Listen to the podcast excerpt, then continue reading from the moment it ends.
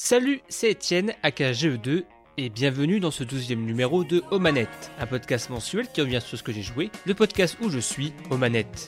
Ce douzième numéro, on va parler de plusieurs jeux. Marvel's Avengers, on verra si Kamala Khan do anything, Tony Pro Skater 1 plus 2 qui trouve le jeans et le game, Super Mario 3D All Stars et son portage nostalgique peut-être trop, et on finira avec Watch Dogs 2 moins dead sec que son premier. Ensuite place au Zapper, où Hard for Games catalogue les jeux Mystère Hard for Resolve, ou plutôt Hard to Resolve. Après la pause musicale, on verra sur quoi était mon invité du mois, Kokobé, et on conclura par les sorties d'octobre qui me font de l'œil. Mais tout d'abord, place au Rumble Pack. This is the Rumble Pack. On commence avec Square Enix qui veut faire son Avengers avec l'Avengers de ses équipes occidentales. Tout commence en janvier 2017 et ce annonce un projet de jeu Avengers avec ses meilleures équipes occidentales, Crystal Dynamics, à qui on doit aider les Tomb Raider en Iron Man, chef de l'équipe, Les choses extraordinaires dépendent de nos actes, pas de qui nous sommes. mais aussi Eidos Montréal, à qui on doit les derniers Deus Ex. Ils ont fait de moi ce que je suis. Bref, les voilà ensemble principalement pour ce jeu Avengers, et collaboreront entre-temps pour Shadow of the Tomb Raider. Mais là, c'est un monument de la pop culture qui les attend. En voilà une entrée. Un an passe, deux ans passent, et le 3 2019 montre des premières images du jeu. Les premiers retours étaient assez tièdes, disons-le. Le gameplay était à l'image du MCU, très blockbuster, mais pas les personnages. Les modèles divisés sur leur design. C'est vrai que je trouve que le Tony Stark avait une vibe très Florent-Gorge, mais après tout, les personnages Marvel n'ont pas une seule tête, mais plusieurs selon les comics ou même selon les dessinateurs. Mais l'histoire ne s'arrête pas là. Et la communication se fait sur la durée. Deux mois après, les premières séances de jeu qui montrent la diversité du gameplay selon les Avengers en dehors du trailer. Kamala Khan qui se dévoile et se met au centre de l'histoire, mais aussi un redesign des Avengers qui je trouve fait le taf, surtout le relooking capillaire de Thor. C'était une blague? Thor fait de l'humour? Et pour conclure, environ un mois avant la sortie du jeu, c'est le moment de la bêta, permettant même au passage un déblocage de pioches de Fortnite, s'assurant un intérêt pour les fans de Marvel, mais aussi les joueurs plus jeunes, plus lambda. Cette bêta a été mon premier contact, nous faisant faire les premières missions, comme celle qu'on a vue lors de Lay Day, une mission qui fait office de tuto, et après une deux autres, place aux missions multi. Mon crush a été sur le système de contre de Black Widow, plus technique avec pas mal de patates, mais voilà, je trouvais le titre assez confus et ça manquait un peu de profondeur. Curieux, mais pas encore convaincu. Thor, Tony, allez voir. Tout de suite. J'ai pris le jeu en bon fan du MCU, et je dois dire que la campagne est plutôt satisfaisante. Alors que le titre est montré comme un jeu en ligne coop principalement, il y a pas mal de missions solo qui font mouche. Tout d'abord, je pense que tout ce qui est lié à Kamala Khan est réussi, touchant. J'avais lu dans Numérama qu'elle était un peu la nouvelle Tomb Raider, et je suis plutôt d'accord avec ce constat. C'est un personnage inspirant, elle dégage une bonne énergie, devant rassembler les Avengers après une catastrophe condamnant le groupe à l'oubli. Monsieur Stark pourrait nous aider? Oh, désolé. T'es qui toi Euh, Kamala J'espère qu'elle vaut le coup. Les premières missions solo, même s'il y a du QTE, du forcing et des passages très scriptés, bah ça fonctionne bien. On sent le savoir de Crystal Dynamics pour les scènes de grands spectacles. De même, la mission d'introduction de Iron Man est vraiment très cool, une de mes préférées. Un bon tuto, des interactions rigolotes, bref, j'adhère. Mais après ça, c'est malheureusement beaucoup de quêtes FedEx maladroites. Va là-bas récolter 2 trois objets, fais ce mini combat. Sauf que seul, ben, c'est un peu fastidieux. Surtout que l'IA est basique, elle te suit, et quand faut attaquer, faut attaquer. Le problème, c'est qu'on aimerait un peu plus que ça. Par exemple, chaque Avengers a ses capacités, ce qui est une force. Genre Kamala ou Hulk qui peuvent briser des murs fissurés pour trouver des coffres. Iron Man a des facilités pour tirer sur des cibles. Donc, c'est bien, ça force à réfléchir. Sauf qu'en solo, prendre Iron Man, c'est se retrouver frustré face à un mur fissuré. Soit pas le prendre, soit il faut utiliser son coup ultime, le Hulkbuster, pour le casser. Un peu de gâchis pour juste un coffre. Nous essayons de réparer les dégâts que les Avengers ont causés il y a des années. La campagne a un bon début, un gros ventre mou et un final explosif. La dernière mission met en avant le talent du groupe et c'est dommage de pas avoir ça plus souvent. Voir Hulk péter des plateformes pour que le capitaine puisse courir dessus grâce au mur créé avec les débris, ça c'est de la synergie au-delà des combats, une vraie combinaison des Avengers. Bref, une campagne qui fait une intro à tous les héros et leur gameplay, et ensuite, le multi. Mais tout d'abord parlons du GAS, ou jeu service dans la langue de Benoît Hamon, est un jeu qui se veut sur la durée, permettant une expérience complète qui existera sur le temps. Je pense par exemple à Destiny 2, l'exemple parfait, ou Anthem, euh, le moins bon. Marvel's Avengers veut faire tenir. Du coup, quelques notions de RPG et du loot. Bon, dans l'absolu, pourquoi pas Même si l'idée que des meilleurs gants pour Captain est assez risible, autant la montée de niveau pour débloquer les capacités et de la personnalisation, c'est oui. Autant jouer au jeu du loot à la Diablo, ça complexifie pour complexifier car on s'amusera juste à prendre le plus puissant et puis basta. Alors ça, c'est tout de suite plus intéressant. Surtout qu'on a 6 personnages, 6 personnages à recommencer à zéro, pas moyen de partager le loot. Au-delà de ça, quand vous faites des parties, vous pouvez vous retrouver avec votre personnage puissance 60, avec un personnage puissance 30 et l'autre 150. Le jeu s'adapte tout seul, donc vraiment c'est du chiffre bah, pour faire du chiffre. Et Guillaume? Le compte est bon également. Les missions multijoueurs reprennent les environnements du solo, avec de la toundra, des villes et des terres arides principalement. Quelques missions sortent du lot, comme les emblématiques, mais la plupart se résument par Hulk Smash. De la mission de 10-20 minutes, en passant par plusieurs points, ou des missions de 3 minutes, arriver, péter un robot, prendre une porte et faire la salle. Moi, en soi, faire des petites missions, j'ai pas de problème avec ça. J'ai mangé avec plaisir les missions de Destiny 2 à l'infini, alors qu'elles étaient pas hyper hyper nombreuses aussi. Je peux accepter peu de missions qui se répètent. Si on me propose un dépaysement, un objectif qui donne envie de s'investir. À part les missions de boss comme Taskmaster ou l'Abomination, ça reste casser des serveurs. Mais genre des serveurs en vibranium qui résistent à des coups de Hulk. Après, le jeu arrive à me tenir intéressé. Chaque héros a ses gimmicks qui donnent envie de creuser. Alors que j'avais détesté Iron Man dans la bêta, c'est devenu mon main avec ses divers projectiles et ses combos aériens. De même, j'adore les coups et les contres de Captain. Des boucles de gameplay simples, mais hypnotisantes sur moi. Je peux faire ça toute la journée. Par contre, carton rouge pour le jeu et c'est trop nombreux bugs que j'ai rencontrés. Alors, j'en ai eu pas mal de rigolos. Par exemple, choper un personnage géant avec Kamala pour le mettre dans un mur et le voir disparaître. Un personnage sur l'héliporteur jusqu'à une casquette plantée sur le sol, mais qui bouge comme le personnage quand même. Des ennemis qui restent pendant les cinématiques et qui font leur vie tranquille alors que la mission est terminée. Mais aussi des plus relous des bugs graphiques qui m'ont fait recommencer des missions, des ennemis d'objectifs que je ne pouvais pas voir ou toucher, voire un crash de ma Xbox One X. Ça, j'espère vraiment que ces problèmes vont être pris à bras le corps. On peut pas rester là à rien faire.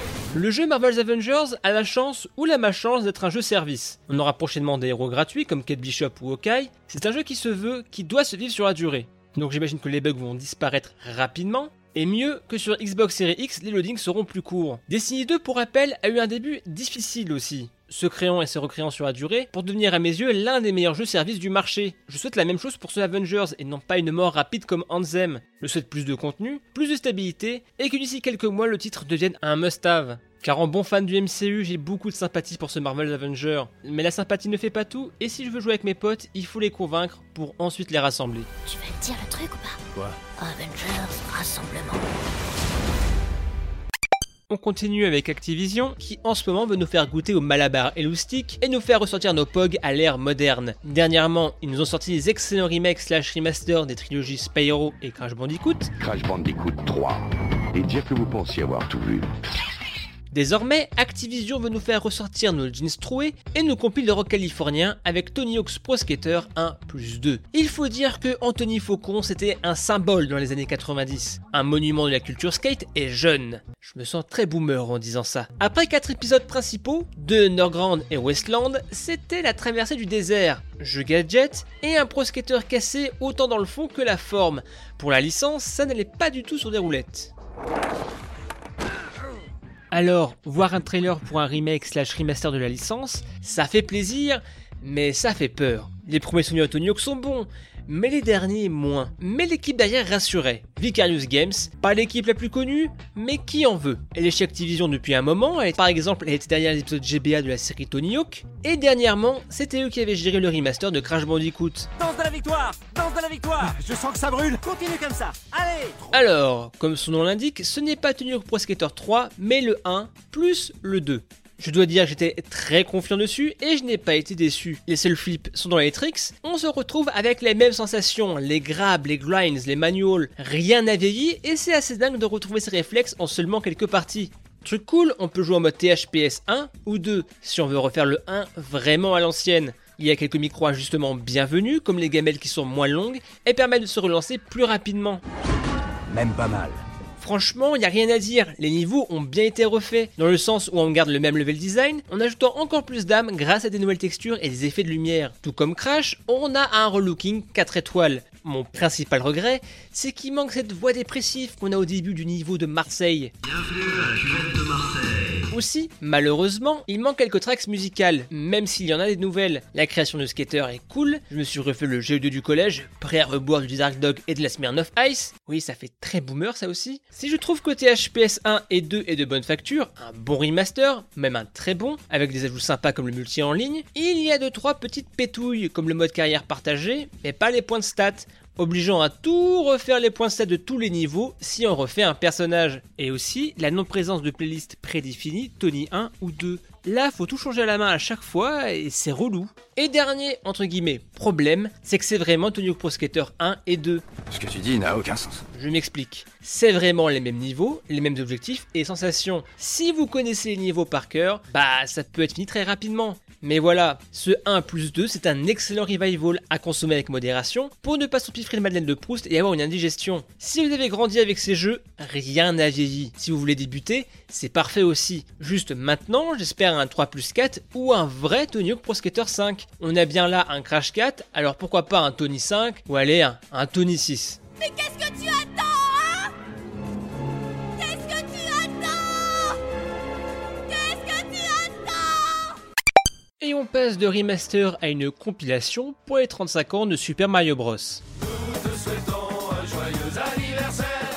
Super Mario sous dit All Stars, je pense que c'était LA rumeur de 2020. Ça et les effets nocifs de la 5G. Sur la toile, on entendait une rumeur concernant une compilation des jeux 3D. Dans le plus grand calme, Nintendo crée la surprise en faisant un Super Mario Bros. 35th Direct le 3 septembre dernier.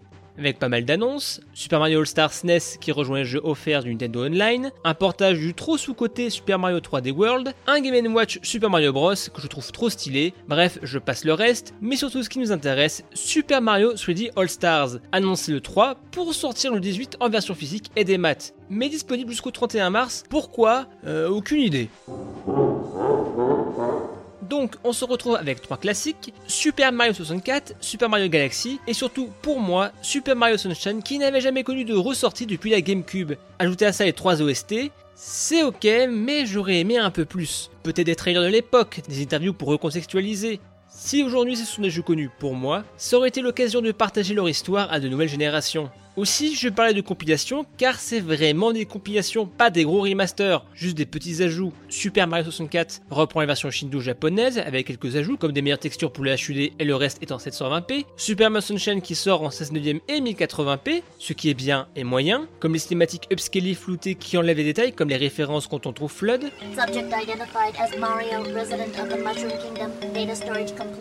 Super Mario Galaxy est aussi en 1080p. Comme quoi, avec juste du lissage, les jeux Wii ont de la gueule.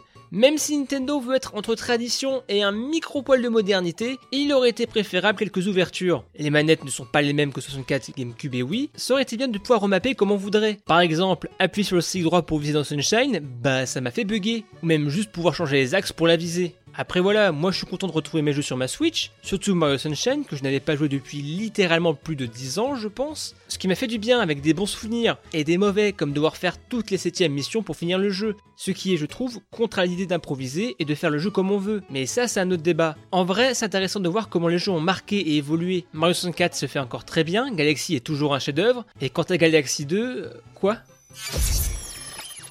Super Mario 3D All Stars est une compilation qui permet de rejouer à ces jeux comme à l'époque, ce qui peut être un objectif, mais juste ajouter le 60 FPS à Super Mario 64 ou Sunshine, par exemple, aurait été vraiment appréciable. On se retrouve avec une compile avec 3 jeux, 3 bons jeux, mais c'est tout.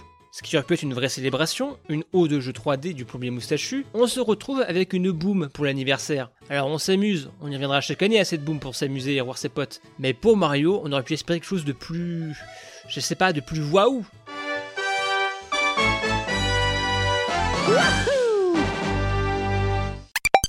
on termine un jeu un peu par hasard avec Watch Dogs 2. Il y a juste une chose à savoir. C'est la technologie qui règne ici. Il y a Watch Dogs Legion qui arrive et qui me fait de l'œil. J'avais fait le 1 que j'avais reçu gratuitement avec ma carte graphique à l'époque. J'avais bien aimé l'idée du hack. Même si je trouve que Adam Pierce, c'était le charisme d'un parpaing. Oui, un parpaing, mais avec une casquette et un foulard. Et maintenant, ils vont payer pour ce qu'ils ont fait. À la sortie du 2, je l'avais fait dans l'un de mes derniers lives de matinale. Ça avait l'air plus souple, plus fun. Au revoir l'ambiance dépressive d'un hacker un poil mégalo jusqu'à faire tuer sa nièce. Et bonjour le hacker dopé au même et autres rage-fest début 2010. Les barbares sont aux portes de Rome, prêts à saccager la ville. On incarne Marcus, hacker surdoué, qui entre dans l'EDSEC pour montrer que les données personnelles sont mal utilisées et veut rétablir l'ordre et la vérité concernant le City OS. C'est pour ça qu'il rejoint le groupe, des Anonymous 2.0, avec des messages se moquant des tortionnaires. Même si Ubisoft préfère ne pas l'assumer, on est l'un des jeux les plus politiques avec des parodies à peine cachées de Google et ses dérives, ou même plus pointues, sur des achats d'influence sur les réseaux sociaux d'un certain Monsieur Truss aucun rapport avec un canard célèbre. Vous allez connaître la vraie force des hackers. Nous sommes sec.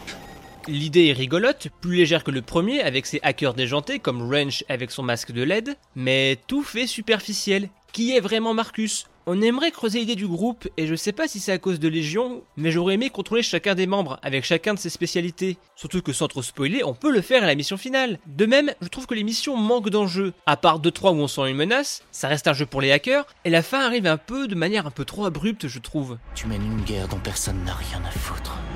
Par contre, je dois admettre que même si tout semble léger, l'univers de San Francisco est riche avec pas mal de points d'intérêt. Au passage, au revoir les tours de l'aigle du 1, et c'est cool de faire la chasse au graffiti dans ce grand terrain de jeu. Le level design aussi est riche. Pas mal de missions proposent différentes façons d'approche. Hacker avec les drones, bourrin avec les armes, sneaker au corps à corps. Moi qui étais frustré de ne pas pouvoir vraiment jouer non létal dans le 1, j'étais heureux d'avoir le choix. Le plus important au poker, ce ne sont pas les cartes c'est ce que vous en faites. Autre chose anecdotique sur le papier qui m'a agréablement surpris, c'est le multijoueur. De temps en temps, dans vos promenades, vous pouvez avoir des missions aléatoires, comme suivre un autre joueur sans se faire griller pour le hacker et s'enfuir en cas d'échec, ou même chasser un véhicule à plusieurs. Alors, de mémoire, c'était aussi dans le 1, mais là, l'orchestration est juste comme il faut. S'incruster sans forcer le rythme, et ça varie les situations. Un bon cache-cache 2.0. Derrière la banquette, je vous vois. Quoi? Watch Dogs 2 est le blockbuster le plus blockbuster. Quelques pistes qui font réfléchir car nous vivons dans une société, une histoire aussitôt mangée, aussitôt digérée, aussitôt oubliée. Le gameplay du 1 peaufiné, et quand je vois Légion, j'espère qu'ils vont prendre les meilleurs des deux, la souplesse et l'ouverture du 2, ainsi qu'un peu plus d'enjeux un peu comme le 1. Jolie casquette. Joli masque. Ok, c'est cool. Et on passe au zapper. When you shoot the light sensing zapper. Aujourd'hui dans le Zapper, je vais vous parler d'une chaîne qui parle beaucoup aux giganerds en moi, Hard for Games. Cette chaîne se spécialise sur les prototypes et la préservation du contenu autour du jeu vidéo. Par exemple, dernièrement, il a enregistré en qualité HD un laserdisc Nintendo Power utilisé dans les magasins de jeux. C'est incroyable de voir ces pubs trahir de l'époque en HD, et même ce Mario en 3D chum avec la voix de Charles Martinet qui se transforme en Super Scope. Super NES Super Scope Sa place, c'est dans un musée mais aussi il arrive à se faire prêter des prototypes par différentes personnes, ce qui permet de enfin les admirer. Dernièrement, quelqu'un a réussi à avoir un prototype de la Game Boy Advance du Nintendo Space World 2000, et pour le fun, il a même testé de lancer le film cartouche Shrek dessus. Ah, on va s'éclater, on se couche à pas d'heure, on se raconte des glombris, et demain matin, je te fais des gaufres au sucre. Mais Art for Games a encore des choses plus folles, des objets perdus ou encore inconnus. Par exemple, dans le magazine EGM de 1997, ça parlait d'un accessoire pour avoir un écran sur la manette de N64, un peu façon VMU. Bah, quelqu'un lui a envoyé. Et autre obscurité, c'est par exemple la Panasonic Jungle, une console portable annoncée en 2010 par Panasonic, annulée en 2011. Et ben, on lui a prêté ce modèle pour le montrer. Malheureusement, n'espérez pas de jeu dessus, c'est vraiment une version dev pour faire des tests du genre est-ce que la croix marche, est-ce qu'on peut bien voir l'écran s'allumer? Je suis déçu. Je suis déçu. Déçu. Et on passe au Trans Vibrator. On parlait de Mario 64 avec sa compile 3D All Stars, même si le staff roll est l'une de mes musiques préférées du jeu vidéo, il y en a plein d'autres de marquantes. Aujourd'hui, je vous propose une réinterprétation de Dire Dire Docs. Je remercie Gotos au passage, que vous pourrez retrouver sur GK ou dans les démons du midi, de me l'avoir fait découvrir sur Twitter. Cette reprise groovy est par DK's Music Box. Cet artiste a seulement 2,36k sur YouTube. Suivez-le, franchement, toutes les musiques c'est de la bonne. Bref, je vous laisse avec Super Mario 64 Dire Dire Docs DK's Music Box cover, avant qu'on se retrouve pour voir sur quoi était mon invité du jour, Kokobé.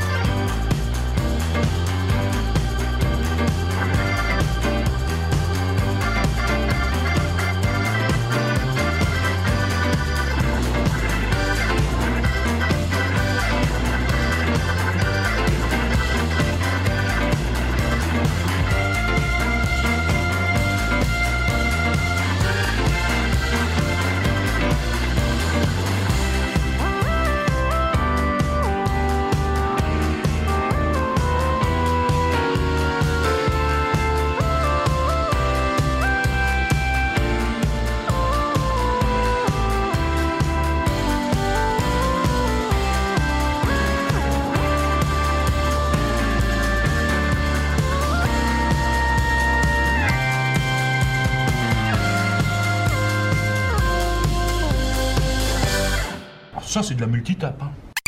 Aujourd'hui, je reçois une voix du matin qui passe le stick de sucre pour aller avec ton kawa et tes croissants, un joueur pro du wa Wahoo. Pas de silence, mais on saura de quoi il va jouer. Aujourd'hui, je reçois Kokobé. Comment ça va, Kokobé Il y a eu trop de jeux de mots au mètre carré là, j'ai pas suivi. de qui on parle?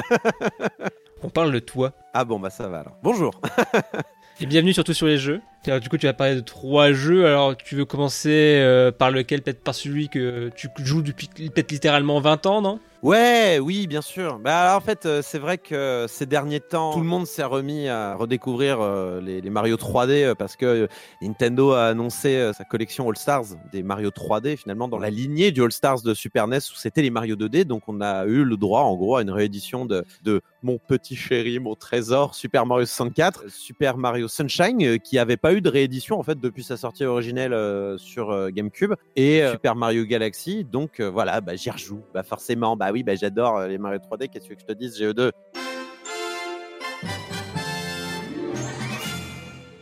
Alors du coup, tu as, refait cela parce que tu voulais rejouer 64, euh, Sunshine, tous. Euh, qu'est-ce qui t'a donné envie? C'est le côté nostalgique? Euh, bah, Du coup, j'y ai rejoué bah, tout simplement parce qu'ils étaient disponibles et que moi, quand on met Mario 64 entre les mains, j'ai une fâcheuse tendance à y jouer. Hein, c'est un peu comme les fidget spinners. Hein, quand on t'en met entre les doigts, tu as envie de les tourner. Bah, moi, quand tu mets Mario 64 entre les doigts, j'ai envie de retourner. En vrai, pour être franc, quand ils ont annoncé cette trilogie sur, sur Switch, euh, enfin cette trilogie, cette compilation sur Switch, euh, j'avais surtout envie de rejouer à Super Mario Sunshine parce que pour le coup, j'avais pas rejoué depuis la GameCube. Donc euh, c'est surtout celui-là que je voulais refaire.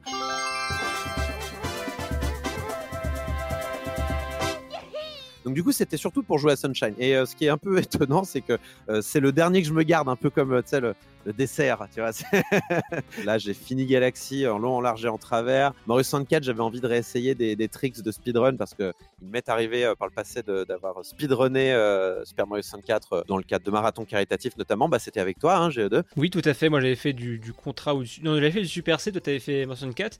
Alors, je crois que c'est la version Shindu japonaise. Celle-là, est-ce que du coup, est-ce que ça change beaucoup de tricks pour toi? Alors, bah, ça change. Oui, ça change le, le, le fameux BLJ, donc ce qu'on appelle le BLJ, ce qui veut dire le backward long jump. Donc, euh, il y a un bug en fait qui permet d'aller euh, à une vitesse infinie. Vous pouvez vous ajouter de la vitesse négative, c'est-à-dire que Mario est, limité dans sa vitesse positive, donc en avant, mais il n'est pas limité dans sa vitesse négative en arrière.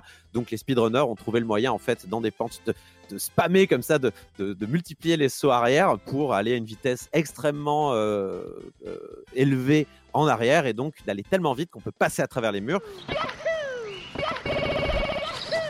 Mais, euh, mais voilà, c'est un trick assez facile à faire et qui, a été retiré là dans cette version-là, cette version Shindo. Un peu no fun, hein, Nintendo sur ce coup-là, mais bon, j'imagine qu'ils voulaient mettre la version la plus à jour, c'est normal aussi. Est-ce que ça a pas trop vieilli 64 après avoir refait Galaxy surtout? 64, non, je trouve qu'il vieillit pas parce que je, pense que c'est le level design que je trouve le plus solide. En fait, je trouve qu'il à la bonne taille. Il est suffisamment grand pour qu'on puisse s'amuser et trouver des choses à faire, et en même temps suffisamment petit pour que euh, ça puisse bien rentrer dans le cerveau et qu'on puisse se dire, hum, je connais les moindres recoins euh, de chacun des niveaux. Et, c'est ce que j'apprécie dans Mario 64, c'est vraiment euh, cet aspect diorama presque. On, on, évolue dans, des niveaux en 3D, mais on, on, a quand même cette impression de le regarder de haut et donc vraiment pouvoir l'observer de tous les ans. Mario 64 en 3D intégral, tout voir, tout contrôler. Et toi qui as beaucoup aimé Mario 64, est-ce que tu as été content et ou déçu que ça soit juste un upscale en 720p du jeu, sans 16 neuvième, euh, sans véritables ajouts toi Bon, disclaimer, euh, je possède une copie du jeu, euh, donc ou alors je dois supprimer le fichier dans 24 heures et la police viendra pas toquer chez moi quand je fais de l'émulation. En gros, mais oui, aujourd'hui l'émulation, voire même des versions PC, des portages vraiment PC de, de Mario 64 par des fans existent aujourd'hui et sont extrêmement impressionnant d'un point de vue technique. C'est-à-dire que euh, il n'y a pas si longtemps, il y a quelques mois, je crois, des gens ont rétro-ingénéré en fait euh, Mario 64. Ils ont fouillé le code, ils ont, ils ont, ils ont recréé un code source en fait pour Mario 64 pour en faire un jeu PC à 100%. Donc maintenant, on peut le modder, on peut changer les textures, on peut le, au-delà du simple hacking qu'on faisait déjà, hein, euh, en, bougeant un peu de manière brute des, des, morceaux de, de données de la ROM originelle Mario 64. Maintenant, on a vraiment Mario 64 qui existe sur PC qui sort en 16 neuvième, en 4K. Vision totale. Allez en haut, allez sous l'eau.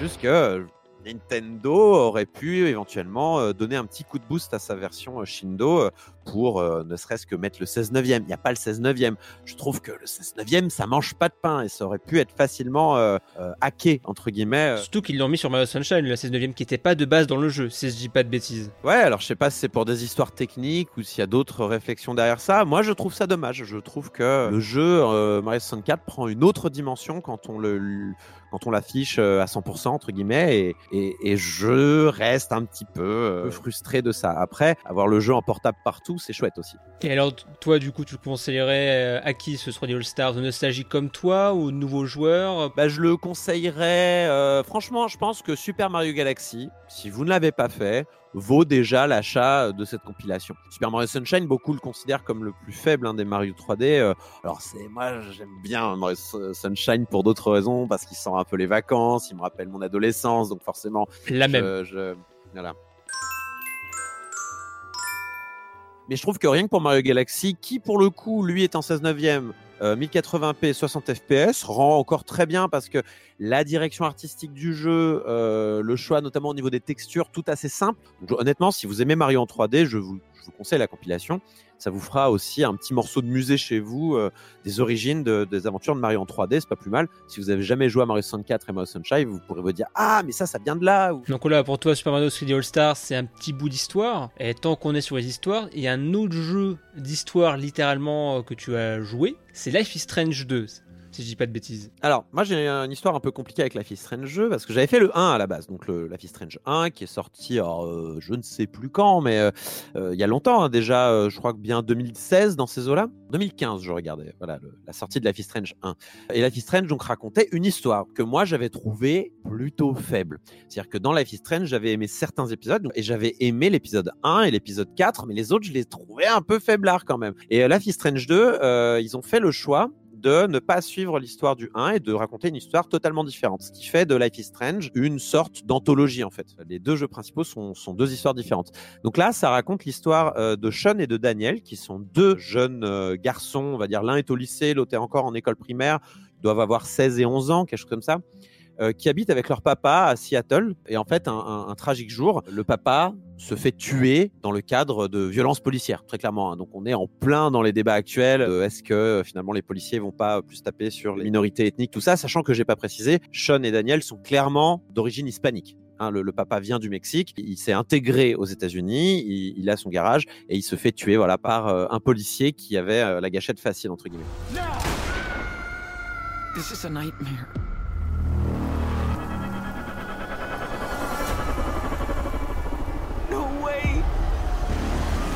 Sauf que ce qui se passe, c'est que il y a une explosion étonnante, mais une- plus une onde de choc qui découle de cet événement euh, tragique. Et euh, Sean se rend compte que Daniel a peut-être des pouvoirs de télékinésie et, et que cette onde de choc a tué euh, le policier et que donc ça va sentir le roussi pour eux s'ils découvrent ça parce que euh, on sait comment euh, la justice peut être aussi biaisée aux États-Unis. Enfin, en tout cas, c'est clairement le message qui est, qui est retransmis dans Life is Strange 2.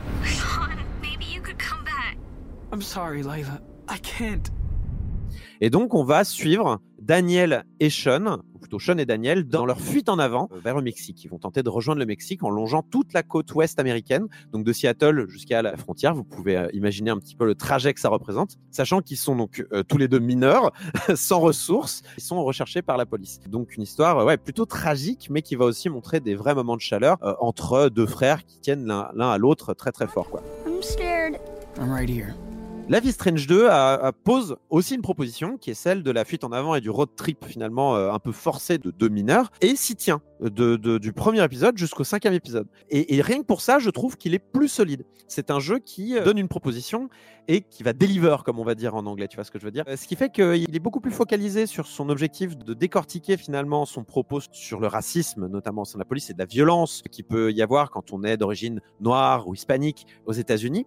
Et aussi, il va être beaucoup plus focalisé sur euh, la relation entre euh, Daniel et Sean, ou plutôt comment Sean en fait va avoir de l'influence sur Daniel qui est tout jeune, et va vraiment avoir des effets jusqu'au bout, jusqu'au tout dernier, on va dire, euh, embranchement de l'histoire de Life is Strange 2. La façon dont on va, entre guillemets, éduquer Daniel, parce que nous on joue Sean, le plus l'aîné donc, va avoir des conséquences. Est-ce qu'on va plutôt l'encourager à agir contre cette société qui le traite mal finalement, euh, qui ne le traite pas bien avec la violence, qui a tué son père. Euh, est-ce qu'il doit faire confiance qu'à lui-même pour sauver sa propre peau? Est-ce qu'on doit lui faire lui transmettre ce genre d'idées? Ou est-ce qu'on doit au contraire lui dire non, il faut penser collectivement, il faut réfléchir à la société, voler c'est pas bien, même si euh, ce type-là a eu un comportement très très très détestable avec toi et sûrement motivé par du racisme, est-ce qu'il faut quand même le punir ou est-ce qu'il faut juste s'en aller et, et, laisser la police faire son travail? C'est plein de questions qui se posent pendant cinq épisodes. Hey, don't ever touch my brother.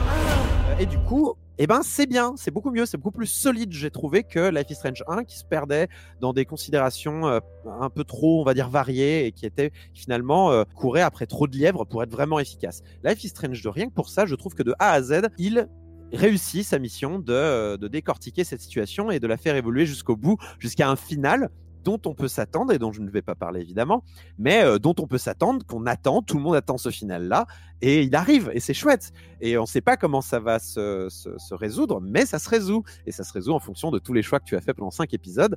Et j'ai bien aimé, voilà, j'ai bien aimé Life is Strange 2. I didn't do anything. Okay, step away now. Calm down, officer. Shut up. Très bien. Et du coup, dernier jeu, encore euh, de l'histoire, plus de l'enquête, du coup, c'est ouais. Paradise Killer. Alors là, tu, c'est bien, c'est un entraînement parce que tu vois, je, je dois en parler dans d'autres podcasts de, de Paradise Killer et euh, c'est pas le jeu le plus facile à expliquer quand même. Hein. Euh, donc Paradise Killer, c'est un jeu d'enquête en effet, tu, tu l'as bien dit, un petit peu dans la lignée de ce qu'on pourrait avoir euh, avec un Danganronpa. Tu, tu connais euh, sûrement Danganronpa. oui. On est clairement dans un jeu, tu sens qu'ils ont été inspirés par Danganronpa très clairement. Et Danganronpa, donc c'est c'est lui et lui-même inspiré d'une autre série de jeux qui s'appelle les Ace Les fameux Phoenix Wright que les gens connaissent peut-être plus. Et en gros, c'est un jeu d'enquête et de procès, on va dire. Donc on va euh, soit devoir défendre des accusés comme dans les Attorney ou, accuser des gens euh, comme dans Danganronpa. Donc là, on, incarne Lady Love Dies dans Paradise Killer, qui euh, est une inspectrice. On n'en sait pas beaucoup plus, hein, qui est une inspectrice qui a été envoyée en exil. On sait qu'elle a été exilée pendant plusieurs millénaires. Hein. Ça dure très longtemps l'exil dans l'univers de Paradise Killer. Et on la rappelle. Il y, il y a un juge qui la rappelle, le juge du paradis, qui lui demande revenir au paradis, qui est une île, pour résoudre le mystère euh, du meurtre euh, du conseil. Et euh, en fait, on va arriver dans cette espèce d'open world. Hein, donc l'île est ouverte et on peut se déplacer à la première personne, comme dans Danganronpa, pour interroger les différents résidents de l'île et euh, leur tirer les verres du nez, récupérer des témoignages, des incohérences, récupérer euh, des alibis, des mobiles, ce genre de choses, et euh, aussi fouiller un peu partout dans l'île pour trouver des indices ou des, euh, des choses suspectes afin de monter un dossier pour faire la lumière sur l'affaire du meurtre du conseil en fait. Et alors du coup, est-ce que quand Danganronpa passe euh, si bien écrit, est-ce que c'est ouvert? Est-ce que du coup, tu arrives sur l'enquête, c'est guidé? C'est genre t'as juste une grosse enquête ou t'as plein de mini-enquêtes dans l'enquête en termes d'écriture, enfin en termes de trame? Ouais, t'as raison de le souligner, c'est une grosse enquête. C'est une très grosse enquête. Euh, qui dure, alors moi j'ai mis euh, une quinzaine d'heures, entre 15 et 16 heures pour terminer le jeu. Euh, dans Paradise Killer, il n'y a qu'une enquête très grosse et il n'y a qu'un procès très court. très court parce qu'en fait, le, procès, on va dire, ne représente que le, moment où on fait fructifier toutes ces réflexions qu'on a eues pendant l'enquête. En fait, le jeu est très libre dans sa conception, est très libre dans son game design. Il est même, je dirais, il est culotté. Euh, il est, on, je pourrais le comparer à un Her Story à ce niveau-là. Parce que Her Story est aussi un jeu d'enquête techniquement. Il n'y a rien qui vous dit bravo, vous avez fini le jeu. C'est peut-être à un moment donné, le jeu euh, se rend compte que vous avez vu telle et telle vidéo et vous met un petit message. Vous pouvez continuer à fouiller, mais a priori, vous avez ce qu'il vous faut pour, euh, pour comprendre l'intégralité de l'affaire. Bravo.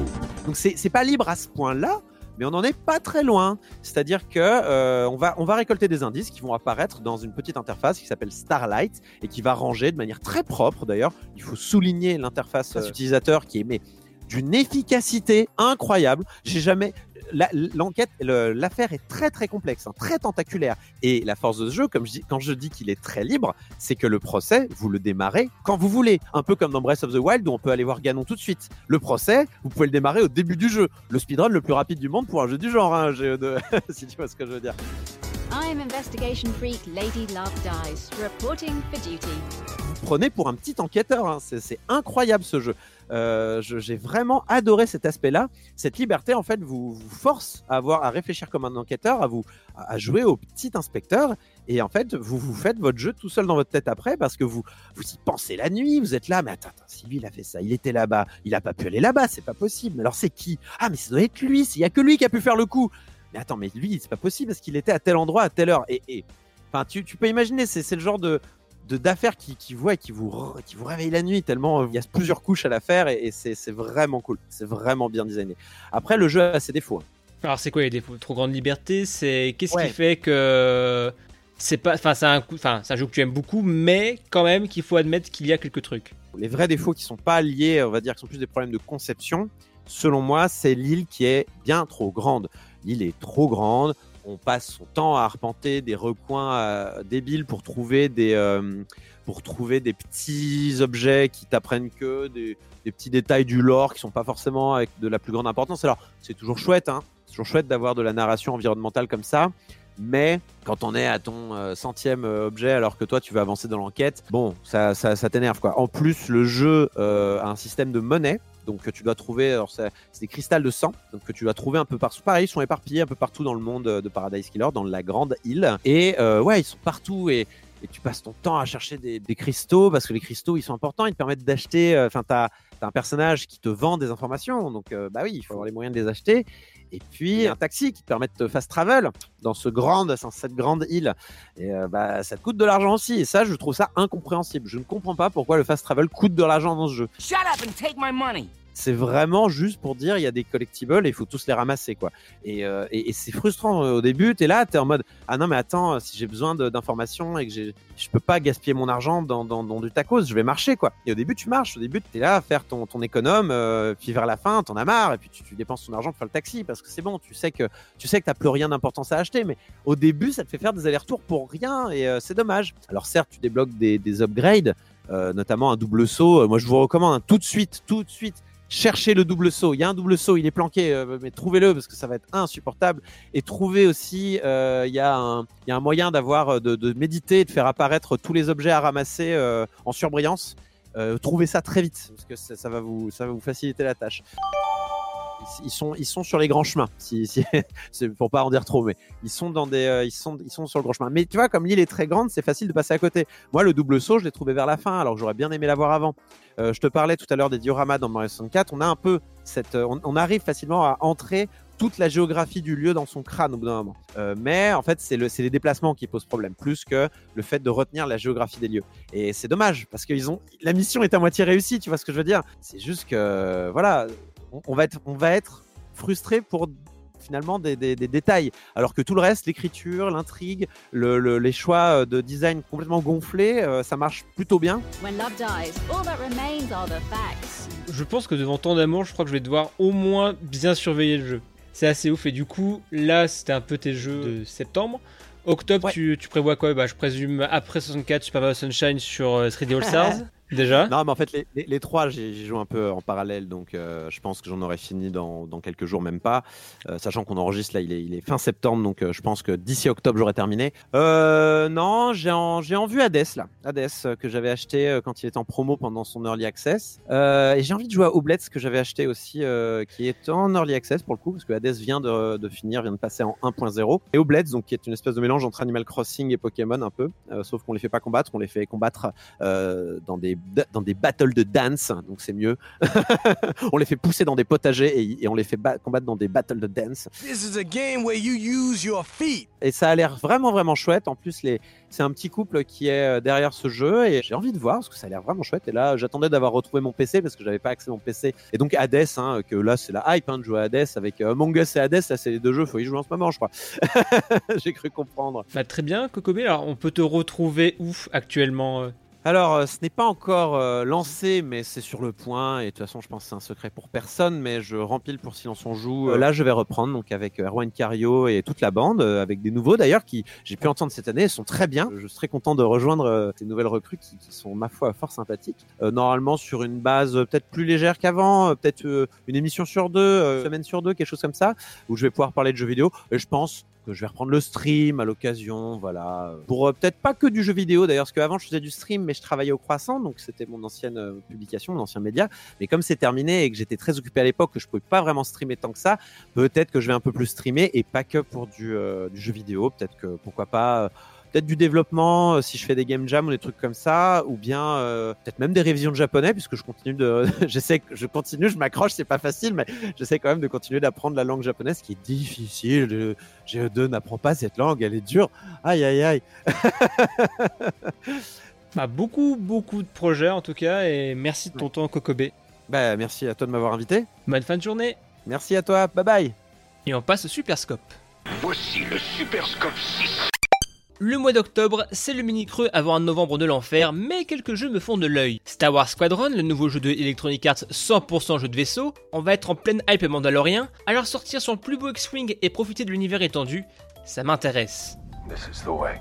J'en parlais dans la chronique de Watch Dogs 2, Légion m'intéresse. La promesse du All Playable Characters m'intrigue. Ça peut être ultra générique, comme donner une grande force et de la personnalité. Puis bon, Londres futuriste avec des néons et des masques chelous, ça me parle. Mesdames et messieurs, Londres est foutu. Après, il y a aussi le premier DLC de l'excellent Doom Eternal. Je sais pas si j'aurai de quoi écrire une chronique dessus. Sinon, j'ai bien entamé Yakuza Kiwami et Among Us qui a l'air bien fandard.